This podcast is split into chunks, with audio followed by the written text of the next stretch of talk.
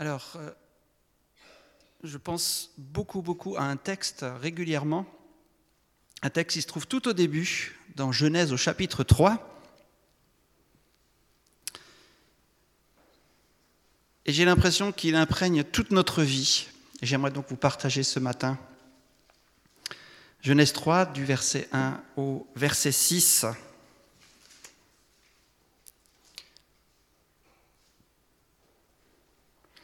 Le serpent était le plus rusé de tous les animaux sauvages que l'Éternel avait fait. Il dit à la femme, Dieu a-t-il vraiment dit, vous ne mangerez aucun des fruits des arbres du jardin? La femme répondit au serpent, Nous mangerons du fruit des arbres du jardin. Cependant, en ce qui concerne le fruit de l'arbre qui est au milieu du jardin, Dieu a dit, Vous n'en mangerez pas, et vous n'y toucherez pas, sinon vous mourrez. Le serpent dit alors à la femme, Vous ne mourrez absolument pas. Mais Dieu sait que le jour où vous en mangerez, vos yeux s'ouvriront, et vous serez comme Dieu, vous connaîtrez le bien et le mal.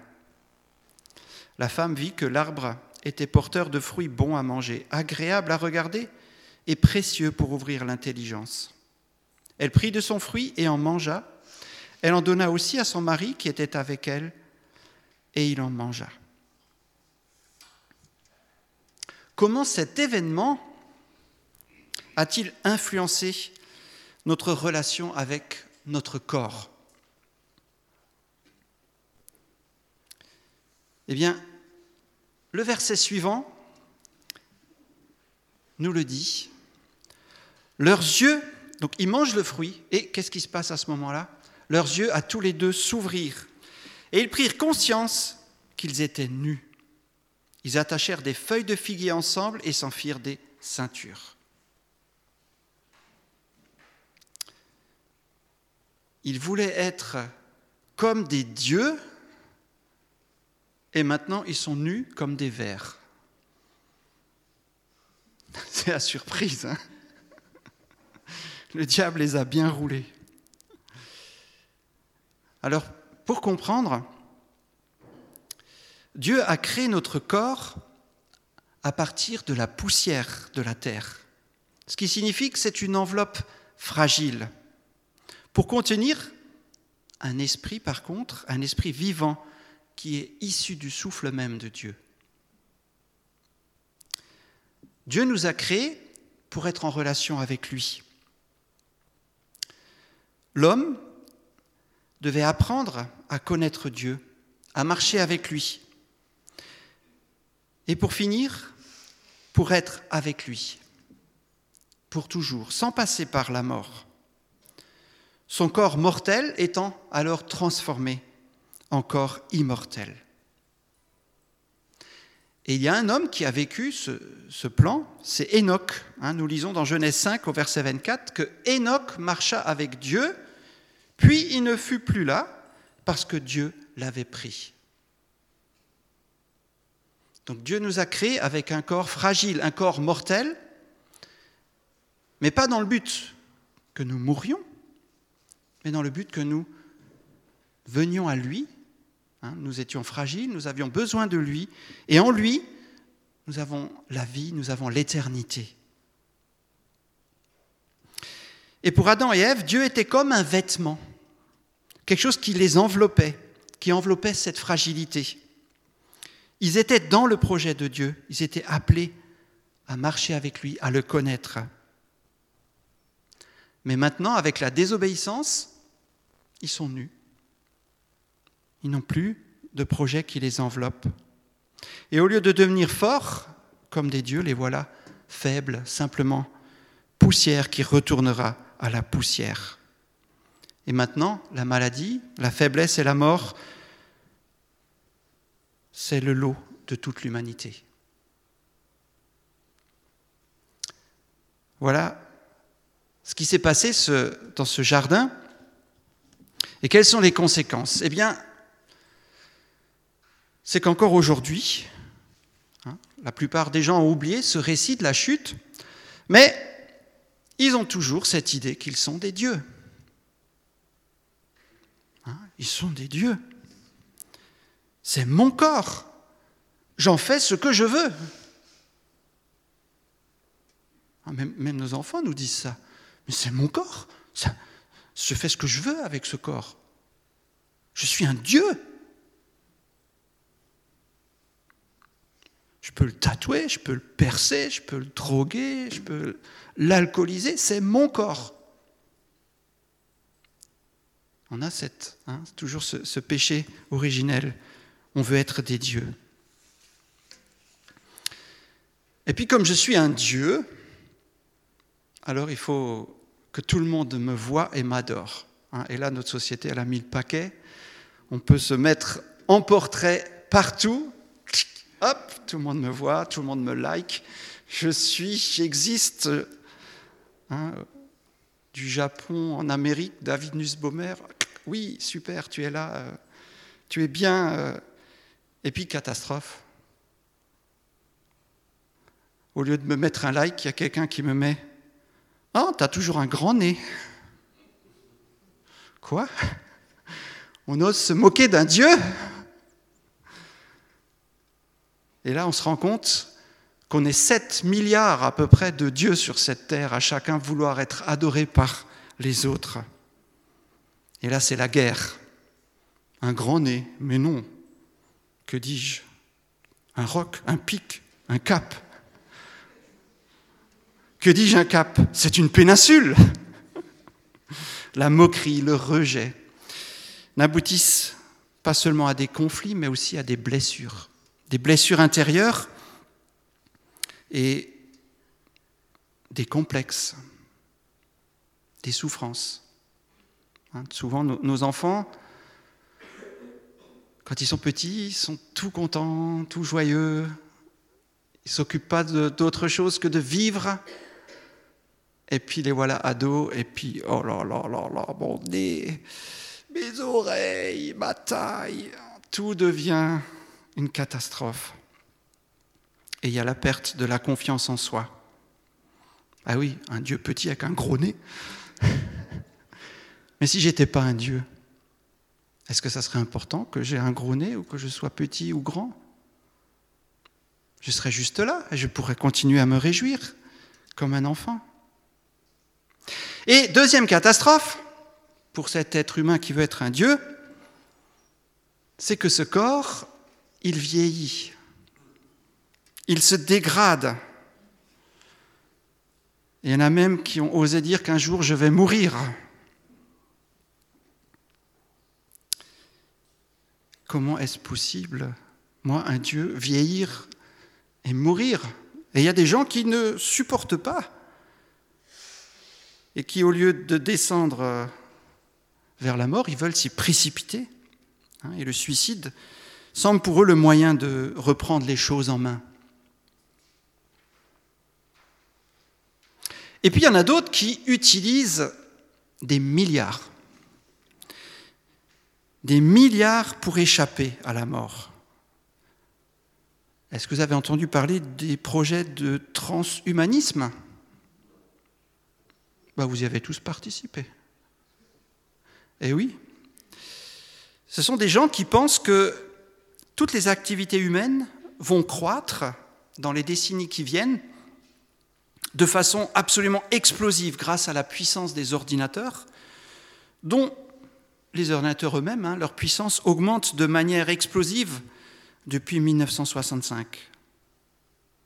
Alors dans cette hypothèse, l'homme va avoir la capacité quasi illimité de modifier sa propre nature, de modifier la matière physique.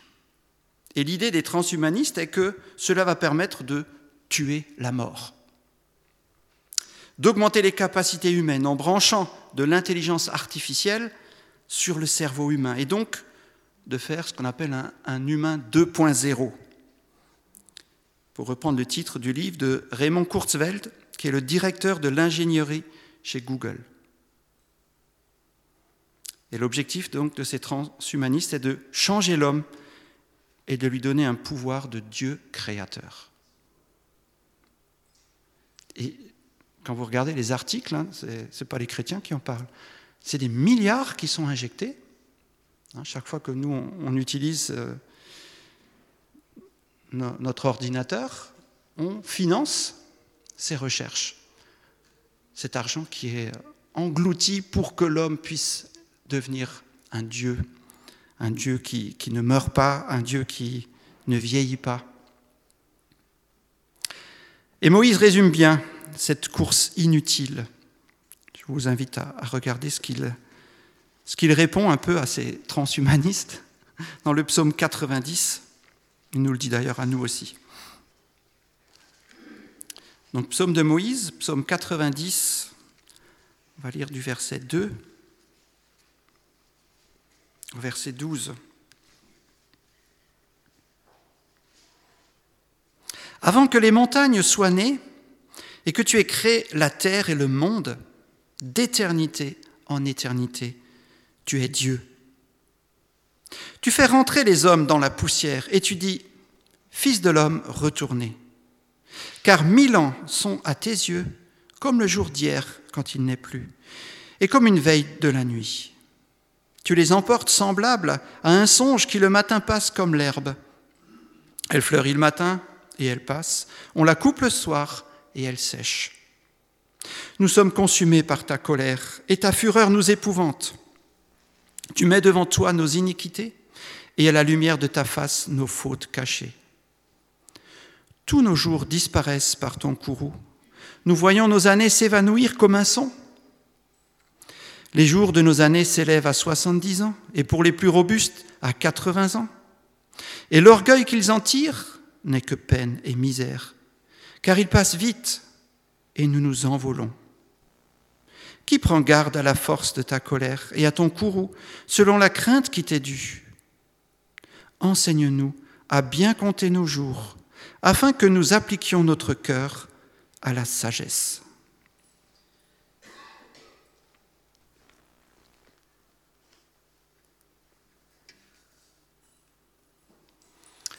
Alors une question qu'on aimerait se poser, mais pourquoi Dieu ne veut-il pas que l'homme pécheur vive éternellement?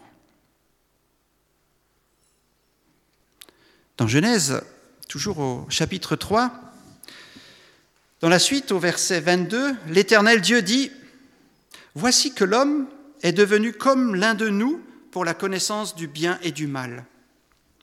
Maintenant, empêchons-le de tendre la main de prendre aussi du fruit de l'arbre de vie, d'en manger et de vivre éternellement. Ainsi l'Éternel Dieu le chassa du jardin d'Éden pour qu'il cultive la terre d'où il avait été tiré. Après avoir chassé Adam, il posta à l'est du jardin d'Éden les chérubins qui agitent une épée flamboyante pour garder le chemin de l'arbre de vie. Dieu n'a pas voulu que Adam, après avoir péché, puisse devenir un être éternel, qu'il ait cette vie éternelle. Ben oui, imaginez, si l'homme pécheur avait consommé ce fruit, il serait devenu un pécheur éternel. Il aurait été séparé de Dieu pour l'éternité. C'est ce que nous appelons en fait l'enfer. S'il avait pu manger ce fruit, il se serait jeté lui-même dans l'enfer.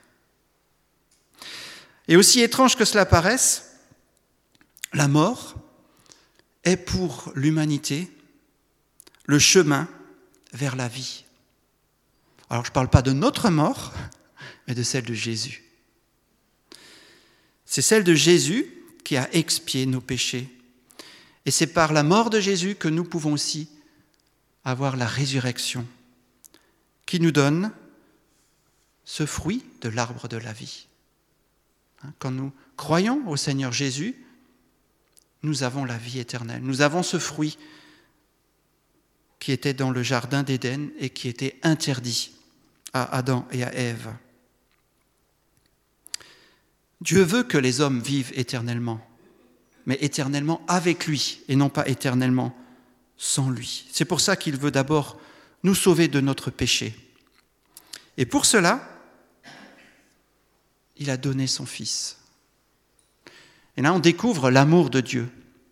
Quand Dieu dit non, je ne veux pas qu'il mange le fruit de l'arbre de la vie, Ce n'est pas une punition, ce n'est pas un rejet de l'homme pécheur, mais c'est pour lui laisser une porte de salut. Dieu prouve son amour envers nous en ce que son Fils est mort alors que nous étions des pécheurs.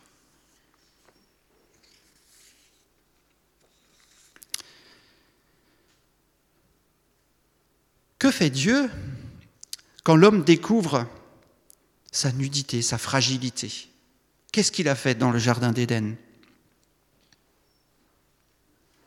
Il n'a pas laissé tomber l'homme. Nous avons déjà vu hein, qu'il l'aime, qu'il l'a laissé cette porte du salut. Mais dès le début, il intervient déjà. Et il dit, Où es-tu? Où es-tu, Adam Adam se cachait, hein, il était à poil, il avait, peur euh, de se montrer devant Dieu. Mais Dieu cherche Adam et Ève. Et il continue encore de nous chercher. Hein. Nous sommes importants. Nous avons une valeur pour lui, une valeur inestimable. Et quand Adam et Ève se présentent honteux devant lui, qu'ils avouent leur, leur faute, avec leurs quelques feuilles de, de figuier cousues ensemble, que fait Dieu? Il leur fait des habits de peau. C'est vraiment un symbole.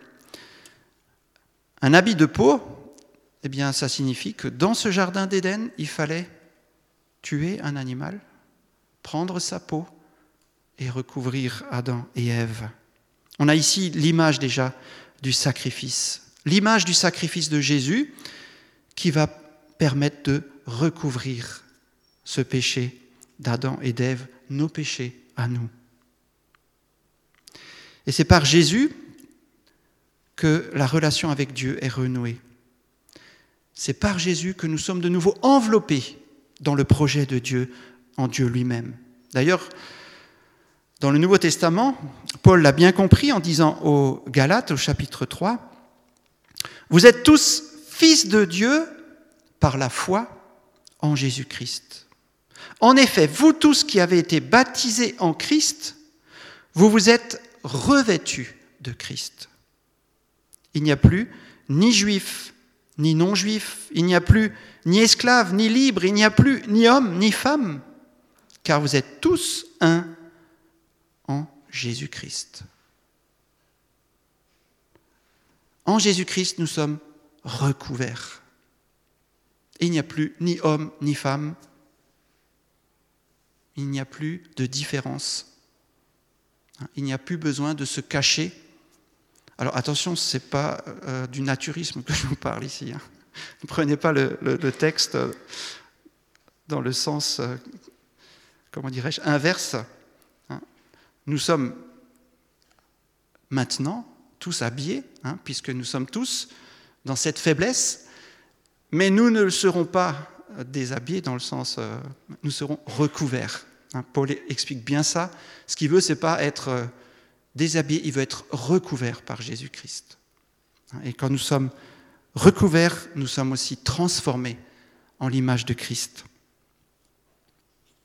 Et d'ailleurs, quand Jésus-Christ paraîtra, Hein, nous serons entièrement transformés et nous serons semblables à lui. Alors en attendant, comment vivre dans ce corps? Comment vivre avec nos corps?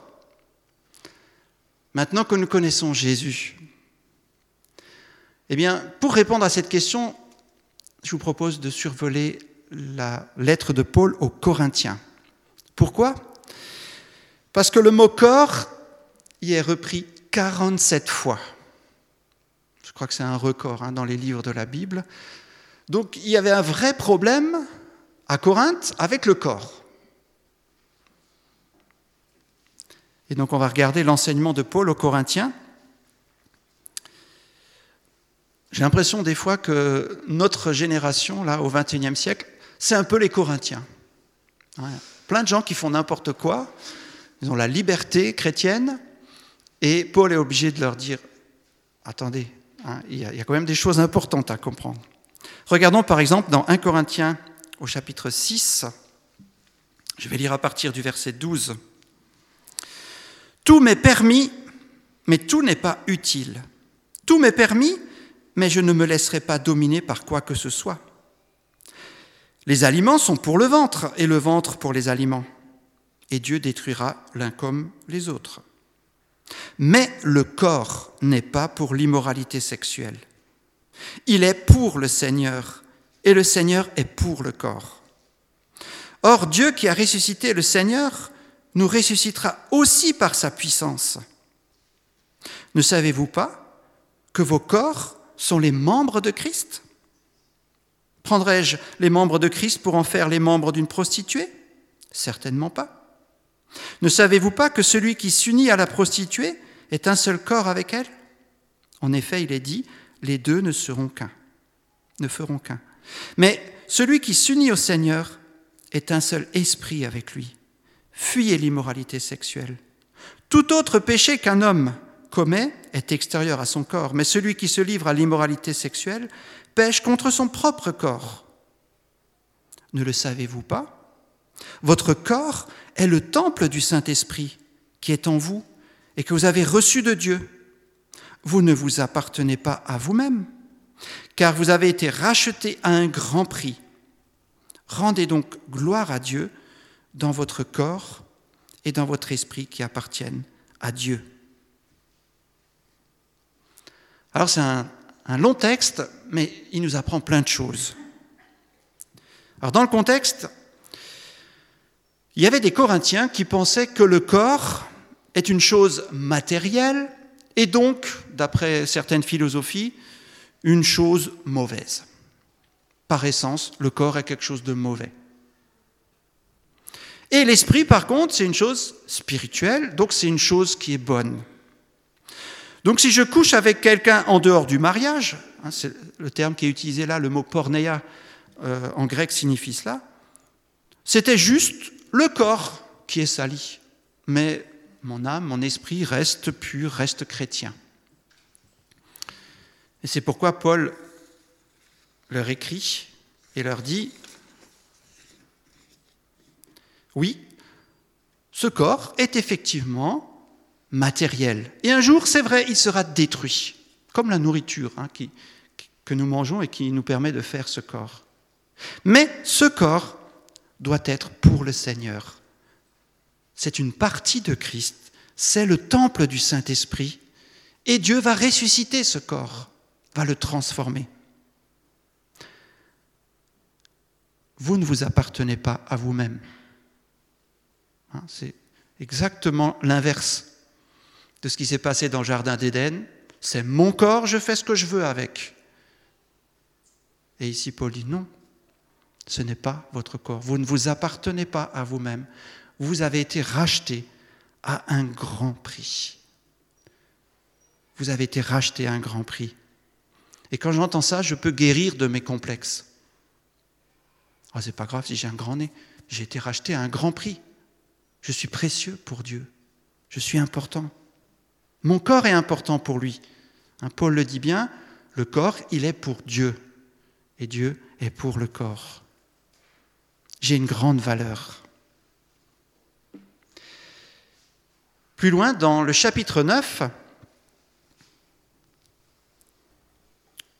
à partir du verset 24, Paul parle encore de, de son corps. Ne savez-vous pas que les concurrents dans le stade courent tous, mais qu'un seul remporte le prix? Courez de manière à le remporter. Tous les athlètes s'imposent toutes sortes de privations. Et ils le font pour obtenir une couronne qui va se détruire. Mais nous, c'est pour une couronne indestructible.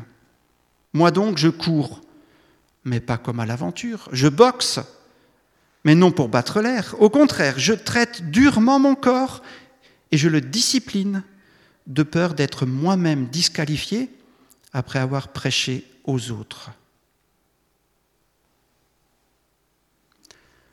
Paul ne se laisse pas commander par son corps, mais il le discipline pour atteindre son objectif de vivre et témoigner pour et avec Jésus-Christ. Alors, on, se discipline pour plein de choses. L'équipe de France de foot, ça n'a pas été facile, hein. il fallait s'entraîner, il fallait faire les exercices, il fallait obéir au coach. Mais ils l'ont fait et ils ont la coupe, la coupe du monde. Et pour nous, c'est quelque chose de bien. Mais quand on dit à un chrétien qu'il faut qu'il se discipline, oh, alors là, c'est fini. Hein. Ça, c'est du légalisme, ça, c'est euh, hein, culpabiliser les gens. On n'a pas le droit de dire ça. ici, Paul dit, ben, hein, si vous voulez la Coupe du Monde, il faut quand même faire des efforts. Et si vous voulez vivre et servir le Seigneur, sauver des âmes, eh bien, il ne faut pas juste vous laisser aller. Hein, il, faut, se prendre en main. Et moi-même, je le fais. Hein, je ne vous dis pas de le faire sans le faire. Il dit, moi-même, je le fais. Je me discipline.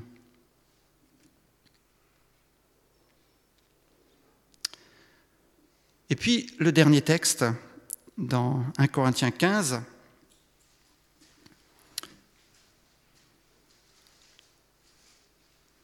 vous ne vous appartenez pas à vous-même, vous avez été racheté à un grand prix, et vous devez discipliner votre corps. Mais Paul va plus loin. Dans 1 Corinthiens 15, au verset 42, où il nous parle de ce qui va se passer à la fin. C'est aussi le cas pour la résurrection des morts. Le corps est semé corruptible, il ressuscite incorruptible. Il est semé méprisable, il ressuscite glorieux. Il est semé faible, il ressuscite plein de force. Il est semé corps naturel, il ressuscite corps spirituel. S'il y a un corps naturel, il y a aussi un corps spirituel. C'est pourquoi il est écrit, le premier homme, Adam, devint un être vivant. Le dernier Adam est un esprit qui communique la vie. Mais ce n'est pas le spirituel qui vient en premier, c'est le naturel. Ce qui est spirituel vient ensuite. Le premier homme, tiré de la terre, est fait de poussière. Le second homme, le Seigneur est du ciel. Tel est le terrestre, tels sont aussi les hommes terrestres. Et tel est l'homme céleste, tels seront aussi les hommes célestes. Et de même que nous avons porté l'image de l'homme fait de poussière, nous porterons aussi l'image de celui qui est venu du ciel. Voilà ici des paroles merveilleuses, faibles, corruptibles et méprisables. Notre corps actuel est temporaire, mais il va devenir un corps éternel. Et c'est pourquoi il nous est demandé d'investir dans ce qui est éternel, de ne pas prendre notre énergie, notre argent pour investir dans ce qui est passager.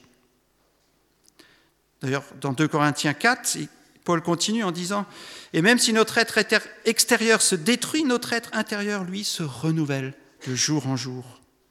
En effet, nos légères difficultés du moment présent produisent pour nous, au-delà de toute mesure, un poids éternel de gloire.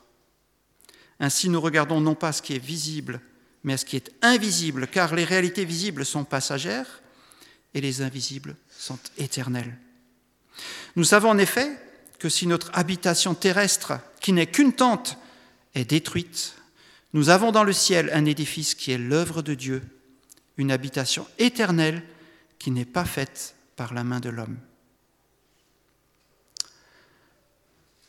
Oui, les Corinthiens avaient un vrai souci avec leur corps.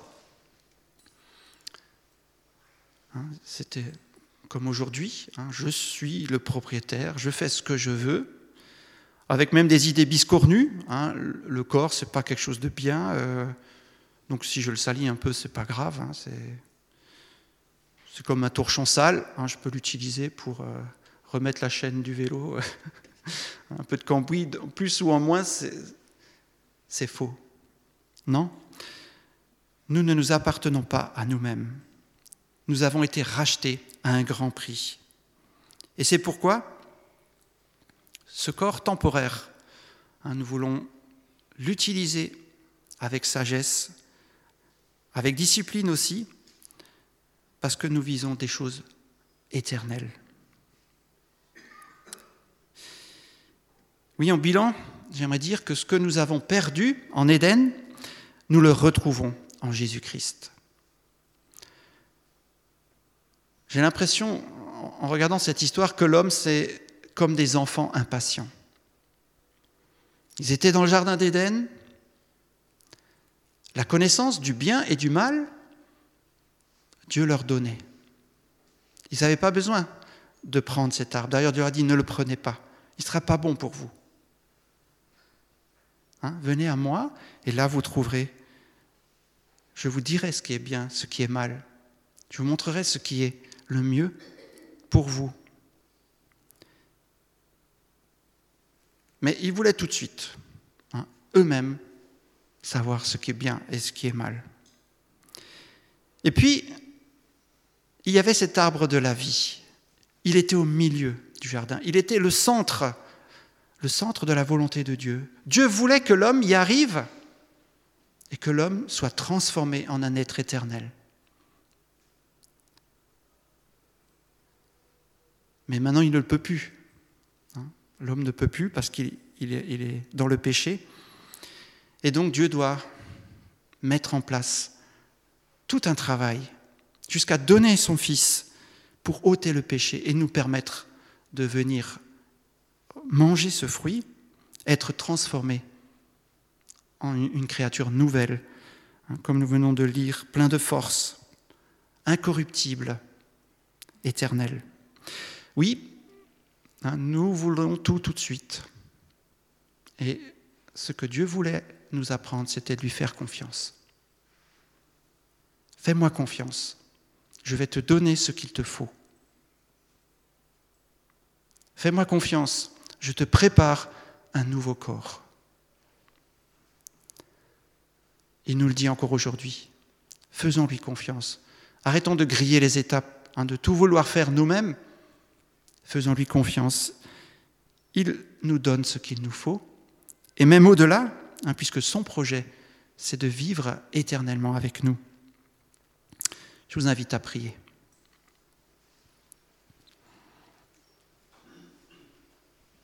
Père éternel, nous voulons te remercier pour ton amour. Merci Seigneur parce que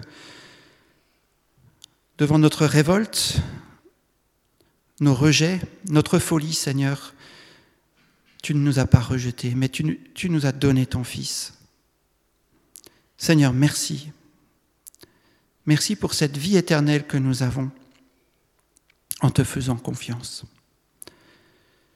Nous voulons maintenant encore oui, nous nous confier en toi. Dans le nom de Jésus, merci pour cette semaine, merci pour ce que tu as préparé. Merci Seigneur pour ton amour. Dans le nom de Jésus, ton Fils. Amen.